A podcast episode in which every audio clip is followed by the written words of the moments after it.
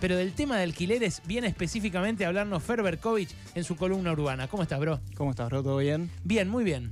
Bueno, finalmente ayer eh, se dio algo que se esperaba bastante, que es tener una certeza de qué ley de alquileres va a regir de acá en más. Había habido mucha, mucho ida y vuelta y esto eh, producía algo muy malo, que es que eh, los dueños de los inmuebles probablemente habían frenado la oferta aún más de lo que ya había caído, porque no sabían bien qué ley iba a regir, si iba a durar dos años el contrato, si iba a durar tres, si iban a aumentarse cada un año, si iban a aumentarse cada seis meses, etcétera, cada cuatro meses, etcétera, etcétera. Bueno, contá bien cómo quedó la posta y después me decís qué te parece. Bueno, se mantiene el contrato por tres años, que era según la ley que, se votó en 2020. Eh, se había propuesto en el, en el eh, proyecto original de, Juntos por el Cambio, se había propuesto bajarlo a dos, finalmente quedó en tres años. Eh, la novedad, digamos, es el ajuste semestral. En vez de ajuste anual, es ajuste semestral. que eso es como algo, digamos, una mala noticia, entre comillas, para los inquilinos, pero se espera que ese cambio haga como una especie de shock de oferta de quienes decían, che, cada un año es muy poco aumentarlo, entonces cada seis meses eh, uno creería que eh, puede haber un aumento de oferta. La verdad, vamos a ver si se da o no. Ah, claro, hay que ver si se da o no, pero la verdad que, eh, dados estos niveles de inflación, que la, que la actualización sea anual era una ventaja para el inquilino, pero algo muy dañoso para alguien que pueda depender del ingreso como propietario cuando pone la propiedad en alquiler, ¿no? Totalmente. es muy Porque los sueldos aumentan cada tres meses, seis meses, los precios aumentan todos los días. Totalmente, sí. En general, bueno, la población que depende estrictamente de un alquiler para vivir, digamos, es, muy poca, pero eso abriría como casi eh, otra columna. Pero es cierto que desincentivaba mucho para el dueño en, en un contexto macroeconómico como es el de Argentina, de mucha inflación, aumentar cada un año. Entonces es lógico, entre comillas, en, lo ilógico que es la, economía actual de Argentina, eh, poner eh, esta cosa de aumentar, digamos, modificar a seis meses en vez de un año, parece que tiene sentido. Eh, y es lo que, un poco entendieron los diputados y los senadores y en ese punto se pusieron de acuerdo. El bloque de Juntos por el Cambio había propuesto cuatro meses, Senado lo cambió y pasó a seis meses, ¿no? Y esto medio que fue festejado como una victoria por los inquilinos porque justamente el cambio era, eh, original era a dos años y cada cuatro meses y finalmente fue de tres años y cada seis meses y se modificó eh, cómo aumentan, ¿no? Ya no es por el índice de locaciones urbanas, eh, que tenía el promedio, digamos, tenía incluido el promedio entre RIPTE e inflación, o sea, salarios eh, e inflación, y ahora es, es, un nuevo índice que es el 0,9% del peso, digamos, peso, 90% del peso de ese índice, perdón, del coeficiente de variación salarial. Y eh, el ser, que es el, la, inflación. la inflación, básicamente, sí. O sea, 90% sueldos, 10% inflación. Claro, pero con, con, una pequeña agregado que tuvo en, Senado, que es, va a aumentar según el, más bajo de esos dos. O sea, se va a comparar eh, la variación del ser y la variación del, del 90% de los salarios y el que dé más bajo va a ser esa la variación. Ah, ok. Eso, eso es una buena noticia para los inquilinos porque hace que si hay una, digamos, eh, derrota del salario frente a la inflación... Te cubrís. Te cubrís. Claro eso es una buena noticia. No creo que cambie mucho en el saldo final, pero es una buena noticia. No, por lo general van a la par, pero es cierto que hay años como 2018, 2019 donde perdés por 10 puntos o por 20 puntos. En ese caso, el, inquilino estaría protegido.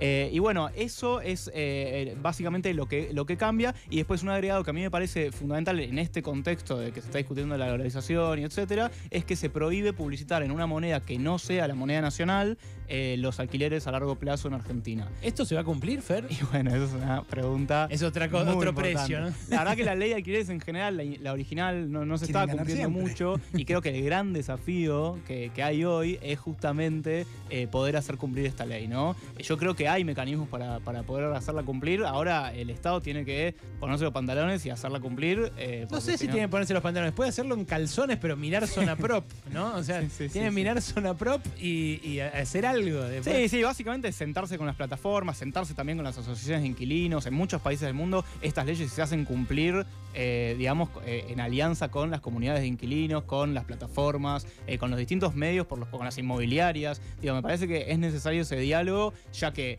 creo que se llegó a una especie de solución salomónica que fue no voy a, digamos, desproteger del todo a los inquilinos para que aumente la oferta, pero voy a negociar el aumento cada seis meses. Me parece que es momento de sentarse y hacer cumplir esta ley. Y además se incorporó otro beneficio, si querés, a los dueños, que es un montón de exenciones eh, fiscales, impositivas a ingresos brutos, a bienes personales, al monotributo. Bueno, un montón de cosas que si vos tenés tres viviendas eh, o menos en alquiler, podés deducir eh, de, estos impuestos, ¿no? Entonces quedan exentos, por ejemplo, de bienes personales hasta tres departamentos que estén en alquiler a largo plazo. Eso es un incentivo que de hecho, bueno, ahora yendo más al, al, voto a voto de, la cuestión, el Frente de Izquierda estaba en desacuerdo con esa parte de la, de la modificación, pero finalmente de todas formas terminó a último momento, se, votó a las 5 y pico de la mañana la ley, eh, terminó acompañando el Frente de Izquierda porque el riesgo era que si no se aprobaba las modificatorias del Senado, se apruebe después el proyecto original de Juntos por el Cambio, que era mucho más restrictivo. El urbanista, Fer,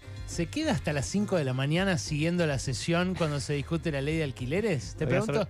Te voy a ser plenamente sincero, me quedé dormido. Está bien, no, está bien, son maratónicas sesiones, yo tampoco Creo quiero... que me arrepiento. No, por eso, por eso, por eso, por eso, por eso, Emanuel, yo sé que algunos para llegar a la sesión ha pasado en el Congreso. Yo había arrancado temprano. Claro, se entregan a consumos que no quiero que mi hermano abrace, así que no, no. es el problema. Yo solo te preguntaba cómo lo habías vivido, pero está bien. no, una de las cosas que sí estoy haciendo, porque bueno, obviamente uno de mis otros trabajos, además de esta columna, es en una organización de la sociedad civil que se llama ASIG, eh, junto con ASIG, eh, CIPEC, el CELS, Centro de Estudios Metropolitanos, Metropolitanos, Metropolitanos Hábitat para la Humanidad, eh, que son organizaciones que la verdad que en general tienen como eh, líneas, digamos, programáticas bastante diferentes, el CELS, IPEC, vos conocés bastante, eh, se pusieron de acuerdo, nos pusimos de acuerdo y eh, emitimos un documento que son 10 puntos de consenso sobre una política nacional de alquileres, que para mí fue interesante ese trabajo porque lo que hicimos fue primero un diagnóstico que tiene que ver con esto de los plazos,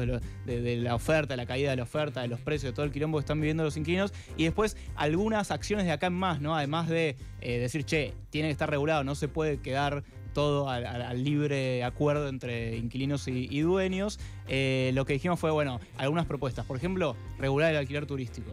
Eso es muy importante. Eso, esta ley no lo hace. Esta ley no lo hace. Hay otro proyecto de ley en el Senado. Sí. Eso, ¿no? Que hay, una, hay un proyecto de ley en el Senado que se estaba discutiendo, pero todavía no se pudo avanzar con eso. No, está en comisiones todavía. Eh, es una regulación bastante escueta, digamos, bastante amplia. No es que hace unas regulaciones así eh, demasiado estrictas, pero es algo, es un, un registro y demás que puede llegar a avanzar después en algo más profundo. Después también disminuir el suelo urbano ocioso y la vivienda vacía, ¿no? Esto, lograr que tantas organizaciones que venimos laburando el tema hace mucho tiempo firmen esto y lo, y lo den a conocer eh, y, reconozcan que esto es un problema. Esto se lo hicimos llegar a, diputados, a senadores, a funcionarios. Eh, bueno, otra de las propuestas, ¿no? Disminuir el suelo urbano ocioso, a poner alguna, algún tipo de regulación a la vivienda vacía. Claro, porque además, perdón, eh, esto suena a comunismo, ¿no? Y hay mucha gente que está en contra porque dice, ¿qué te metes? Yo tengo mi propiedad, la cierro, me llevo la llave y listo.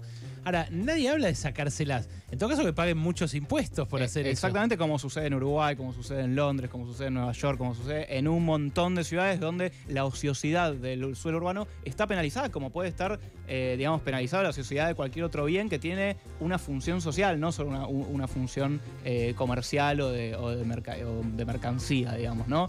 como la puede ser la salud, la educación, digamos, hay un montón de regulaciones alrededor de esas cuestiones que tienen que ver con, con satisfacer un derecho humano eh, que, no se pueden regular simplemente por el mercado. Entonces hay impuestos, el impuesto al baldío igual hay en provincias argentinas, también en Córdoba, en, provincia de Buenos Aires, digamos.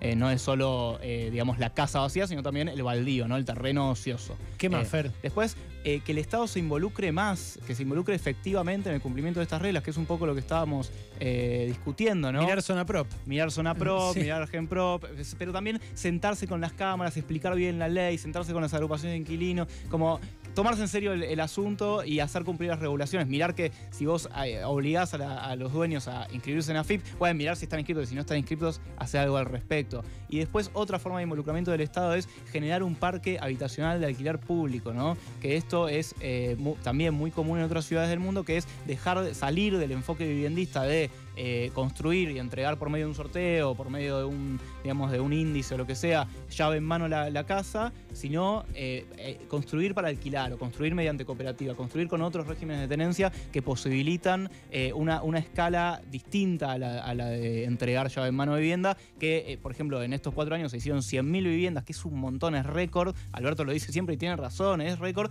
pero no alcanza ni por asomo Hace para falta resolver. 4 millones. Hace- claro, hace falta 4 millones. Entonces hay que cambiar el foco. Si seguimos con este mismo foco, estamos complicados.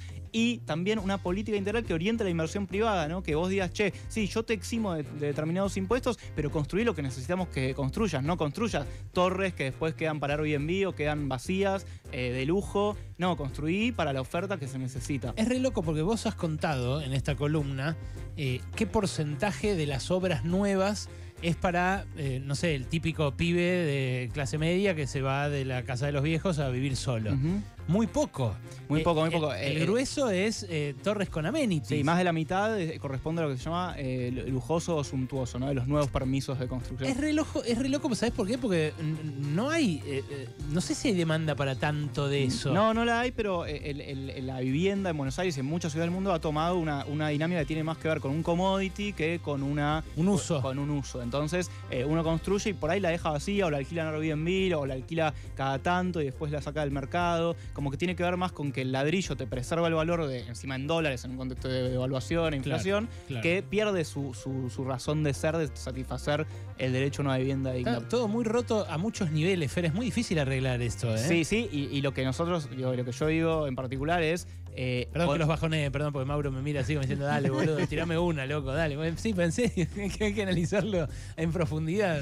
No, lo que nosotros decimos es que una ley no va a resolver este tema. Ni, ni- esta ley, ni la anterior, ni la anterior, ni una que venga. Digo, no, no, no, se re- no se resuelve con una ley, sino que se resuelve con un abordaje integral que tiene, entre otras, todas estas, estas acciones, Claro. que si no las tomás al, a la- a la- eh, al- al son, digamos, que vos arreglás eh, el, quilombo macroeconómico que tenés, es muy difícil que funcione esto. Fer, eh, entonces, ¿la votaron quiénes esta ley? ¿Cómo quedó eh, en términos de consenso? Algo que se había convertido en un Boca River prácticamente. Bueno, la terminaron votando eh, todos los del Frente de Todos, acompañó también eh, parte del eh, bloque federal, que ahí está, por ejemplo... Schiaretti y compañía, los Sí, cordobeses. fue- Schiaretti no la, no la- no la votó, la Ah. votó en contra, se partió el bloque federal. Ah, Eh, por ejemplo, Mónica Fein del Partido Socialista, eh, ex intendente de Rosario por dos mandatos, votó, votó a favor, Schiaretti votó en contra. Eh, después el otro compañero de Mónica Fein del Partido Socialista. Eh, Enrique Ahí. Esteves votó a favor y eh, creo que de- sí votó de la- a favor Natalia de la Sota, que es de Córdoba Federal, pero que se está diferenciando cada vez más del resto de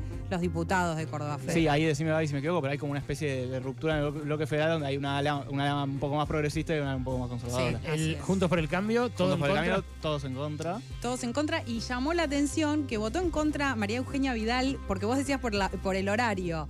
Eh, María Eugenia Vidal no estuvo en casi ningún momento de la sesión, pero fue a la madrugada para ir a votar eh, en contra de esta ley. por vos, los radicales también en contra entonces. En Todo- contra. Todos juntos por el cambio. Todos juntos por el cambio en contra y la noticia fue que el, el Frente de Izquierda de los Trabajadores, el FIT, eh, comandado por Miriam Breckman, acompañó, votó a favor. Eh, no había dado quórum al principio, pero finalmente bajó el recinto y votó a favor con el riesgo de que eh, vuelva para atrás. Y Javier Milei que votó en contra porque él viene diciendo que directamente quiere que derogar cualquier ley que regule los contratos de alquiler. Claro, que no había acompañado el, el- el proyecto de Juntos por el Cambio, lo habían acusado de votar con el Frente de Todos, ahora votó con Juntos por el Cambio. Es eh, Fer Berkovich con su columna urbana. Hoy hablando de todo lo que tenés que saber sobre la nueva ley de alquileres. Gracias, Fer. No, gracias a vos.